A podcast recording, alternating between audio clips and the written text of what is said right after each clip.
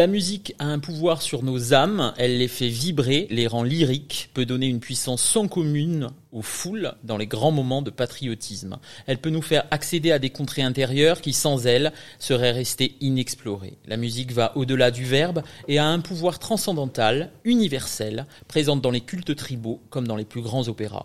Olivier Cangelos, vous êtes pianiste, chef d'orchestre. À quel moment de votre vie avez-vous compris que la musique pouvait avoir un pouvoir sur vous sur les autres C'était vraiment quand j'étais tout jeune. Euh, j'ai commencé le piano euh, à l'âge de 5 ans à Bastia.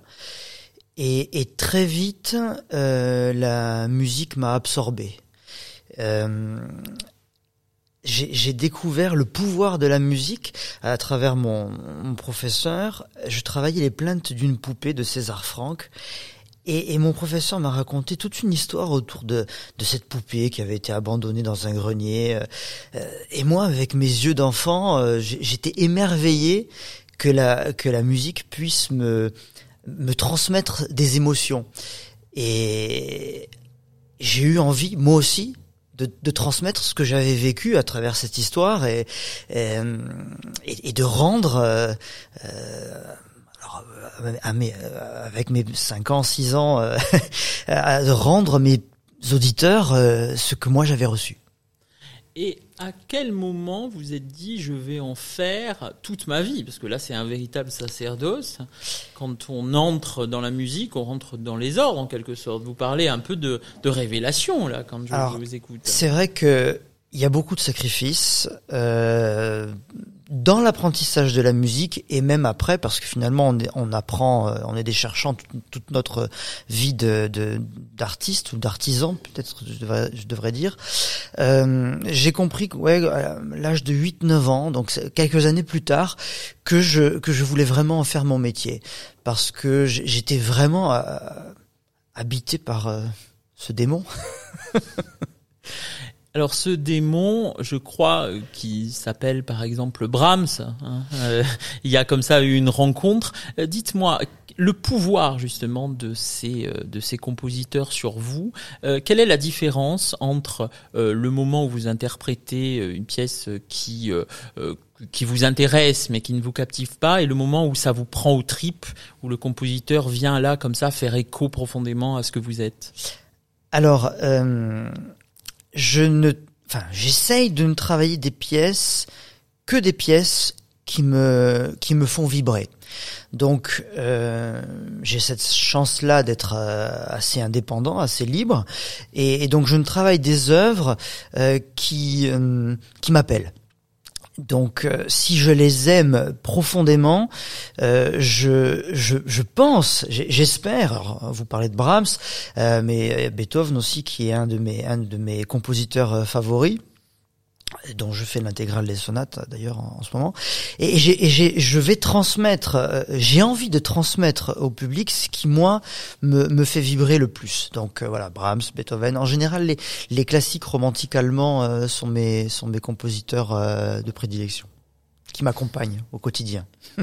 Alors Pascal Quignard, dans La haine de la musique, dit quelque chose qui me semble euh, effectivement intéressant. Il dit que euh, la musique peut euh, être instrumentalisée à des fins abominables, et il cite l'exemple d'Auschwitz, quand justement on, on faisait on faisait écouter de la musique aux prisonniers des camps de la mort, non pas pour les apaiser, mais au contraire pour les domestiquer, pour les dresser en quelque sorte. Cette, ce pouvoir mortifère, diabolique de la musique sur les âmes, sur les populations, qu'est-ce que vous en dites vous alors, ce qui s'est passé pendant la deuxième guerre mondiale, évidemment, c'est euh, absolument abject. Et, et d'avoir justement instrumentalisé la musique pour, à, des fins, ouais, des fins mortifères, c'est c'est. Euh, mais le euh, Hitler euh, s'est servi beaucoup de la musique de Wagner et de Bruckner euh, pour euh, donner ce sentiment de grandeur de euh, au peuple allemand, pour essayer de les de les galvaniser, de les rassembler euh, bon, ben, pour pour la triste histoire qu'on qu'on connaît, mais euh, d'ailleurs il y a un mot d'esprit aussi de, de Woody Allen qui dit quand j'écoute du Wagner, j'ai envie d'envahir la Pologne.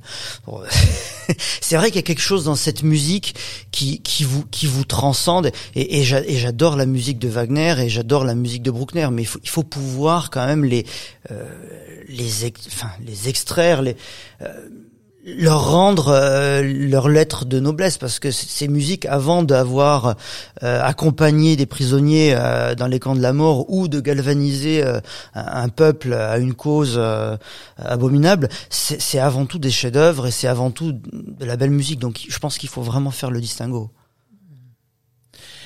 et euh, concernant cette, ce pouvoir sensoriel qu'elle a la musique, vous me disiez tout à l'heure au-delà des mots, hein, quand les mots manquent, la musique arrive, elle vient combler peut-être quelque chose d'un manque à être.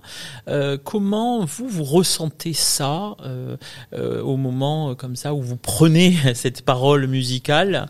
Est-ce que vous sentez déjà euh, un public conquis et un public froid? Est-ce que ça se ça se ressent immédiatement à la, à la première minute? Oui, on, on, ressent le, la vibration du public.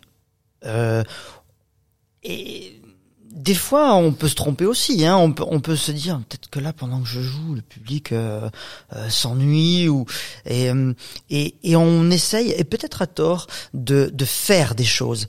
Et, et je crois que quand on fait, on, on, défait la musique. Il faut, euh, je crois qu'il faut faire confiance au travail en amont qu'on a qu'on a effectué.